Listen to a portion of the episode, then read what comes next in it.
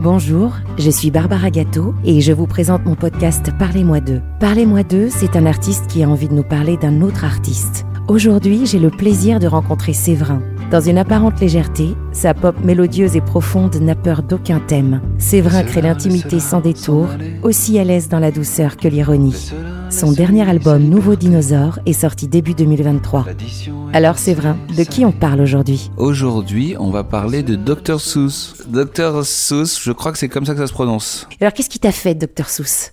Alors, ce qui m'a fait, écoute, c'est une découverte euh, liée à deux choses. Liée au fait que ma femme est américaine, américaine et brésilienne, et donc euh, pour elle, c'est quelqu'un qu'elle connaît par cœur parce que c'est le plus grand auteur de BD pour enfants en termes de, je dirais, de vente, qui est pas forcément, enfin moi je connaissais pas, que j'ai jamais lu quand j'étais petit, alors que c'est un auteur, enfin comme tu as pu le voir, qui écrit des classiques, euh, le plus connu étant euh, le Grinch, mais en fait il a fait euh, plein de bouquins d'enfants et étant jeune parent, donc c'est la deuxième raison, tu te lances dans la littérature enfantine alors que moi c'était quelque chose que je connaissais pas tellement. Et, et voilà, je, me suis rencontré Dr Seuss par ce biais-là et par ses livres et j'ai eu un, un, énorme coup de cœur. Il a eu plein de vie, Dr Seuss. Je vois que t'as... Bah j'ai potassé, j'ai potassé. Il a été illustrateur de pub avant la guerre, il a été dessinateur de presse militant contre le nazisme, et il a été créateur donc de livres pour enfants, mais en relevant un défi particulier, c'est de faire, de donner envie aux enfants de lire, de lutter contre le l'illettrisme. ouais, ouais.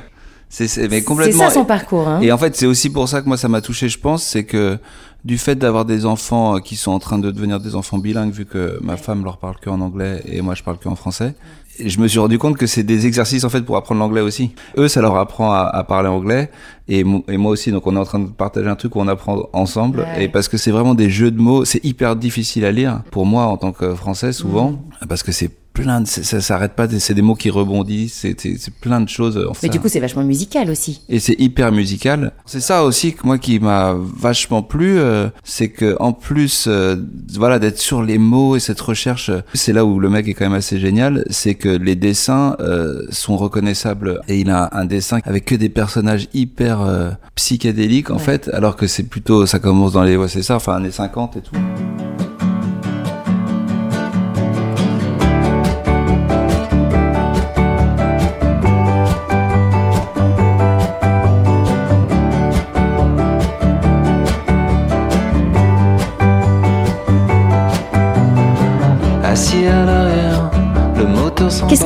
Touche le plus chez Dr Seuss moi, écoute, ce qui me touche, c'est déjà de vivre un moment avec mes enfants. Donc ça, c'est un truc important. Mais euh, après, euh, il y a le côté art total euh, que j'adore chez les artistes en général, mais que je trouve que réussir à, être un poète, un dessinateur, mm. combiner tout ça avec ses l'air simple, et en plus de ça, dans l'eau de ces livres, je les connais pas tous, j'en connais une dizaine. Euh, alors que d'après ce que j'ai lu sur Wikipédia juste avant que tu arrives pour bosser un peu, euh, il y en a une soixantaine. Euh, il y a, il y en a là-dedans et notamment le dernier que, que je t'ai mis là. Ouais, d'accord. Ah, qui, qui est All the Places You Will Go et en français c'est je sais pas où, tous les endroits où tu vas aller en gros. Qui est un bouquin qu'il a écrit en 90, genre trois mois avant de mourir. Et pour moi, ça, c'est un chef-d'œuvre absolu. Mais c'est un, vieux monsieur de 88 ans qui t'écrit le sens de la vie.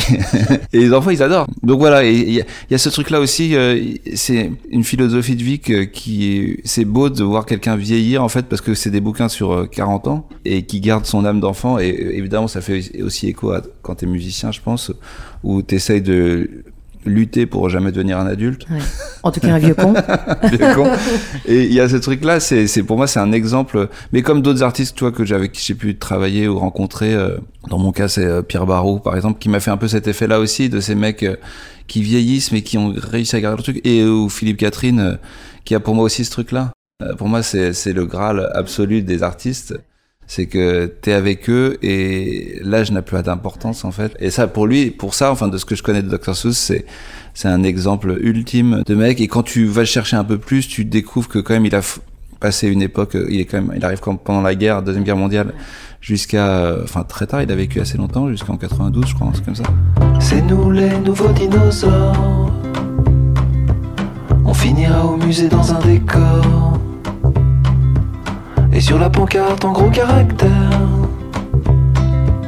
homme en terrasse buvant un verre et qui attend bien patiemment la fin de son air. Parce qu'en fait, c'est là où si tu comprends ça, c'est que et que je savais pas, mais c'est qu'en gros tous les enfants américains qui sont nés, euh, mais même tous les euh, rockers que tu connais des, des, années 70 et tout, en fait, ont tous été euh, baignés par cette culture-là et par ce mec. Je crois qu'un des premiers qui, un des autres connus, c'est le Cat in a Hat. Ça, c'est un bouquin qui des années 50, je crois. Enfin, ça a en fait imprégné une culture euh, et la, toute la culture américaine Ouais. et anglo-saxonne. Et la en pop culture, en fait, c'est un peu et le en fait, c'est un, un truc de pop culture énorme. Un autre bouquin que je t'ai mis là, qui pour moi est un autre euh, incroyable, qui s'appelle le Lorax. C'est un bouquin qui donc a 50 ans et qui te parle de la surconsommation, de l'écologie, etc. Mais qui, je veux dire, c'est un manuel que tous les enfants au monde devraient lire, parce qu'en gros, c'est un mec qui arrive dans une forêt magnifique et qui décide euh, à partir d'un arbre d'en faire un, des vêtements. Et là, il découvre en fait que ça marche et que les gens ça l'intéresse. Et, et il commence à surproduire. Il détruit toute la forêt. Et pendant tout ce moment-là, t'as le Lorax qui speak for the trees, qui parle pour les arbres et qui est la voix de la nature et qui dit mais t'es en train de tout de détruire. Parce que c'est ça, c'est exactement ça. C'est c'est le monde d'aujourd'hui. C'est c'est ce vers quoi on est arrivé. Il faut écouter le Lorax. Mais on va écouter de Lorax. Donc, c'est vrai, c'est quoi ton lien avec Dr. Seuss? C'est euh, l'âme d'enfant, euh, c'est le fait que finalement ça résonne sur des choses euh, profondes dans ces thématiques. Ouais. Enfin, autant euh, la surconsommation, la destruction de la planète, Ouais. euh, le, le The Places You Will Go, ça parle du chemin de la vie, le fait que tu vas te tromper, tu vas faire des erreurs. Et finalement, moi, ça m'a influencé sur des chansons. J'ai une chanson, par exemple, de mon nouvel album, tu vois, qui, qui s'appelle euh, comment elle s'appelle? Une histoire de fou, par exemple, qui euh, qui est clairement inspirée de ce bouquin-là. C'était qu'un faux départ, une info, le journal du soir. Mais rien n'est jamais trop tard pour écrire ton histoire. Une histoire de fou. Rien de secret, tout secret entre nous. Dans la vie des accidents. Cette chanson-là, mais le Lorax, ma chanson Nouveau Dinosaure, elle, elle, elle, ça m'a aussi inspiré un peu ce, ce truc-là. Il y a aussi le fait que euh, je pense que ma pochette, de, de la pochette de mon album, cette idée en fait de dessiner euh, dessus et les dessins qui ont été faits par Laura, ma, ma femme, qui a dessiné, comme tu peux le voir, cette fraise sur le mur, qui a un petit côté Dr Seuss Ouais. et qui a été en fait le départ de la pochette, c'est que je l'ai vu faire ça ici. Et, c'est là où, je me suis dit, vas-y, dessine, dessine ma pochette.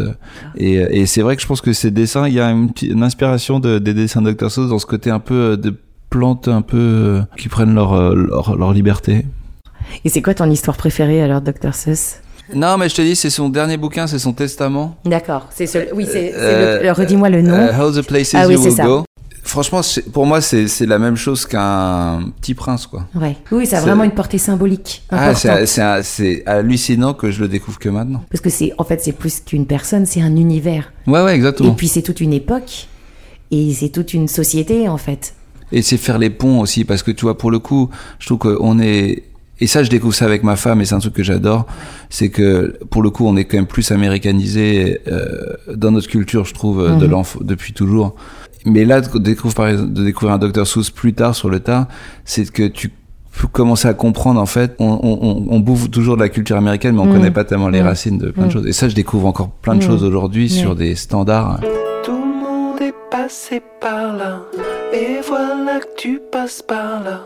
Que veux-tu que je te dise de plus? Tout ça, ça influence aussi un petit peu ta musique. Je sais pas si c'est, tu vois, c'est pas forcément calculé, c'est plus, euh, c'est comme ça que j'aime la musique Ouais. aussi, euh, des choses. euh, moi, j'aime bien que les harmonies, enfin, qu'à l'oreille, ça t'invite harmoniquement, tu vois. Je, j'ai jamais tellement fait des morceaux avec un truc un peu brutiste d'entrée, euh, et je peux aimer ça par ailleurs, mais c'est, le but pour moi de ma musique, c'est que ça me ressemble.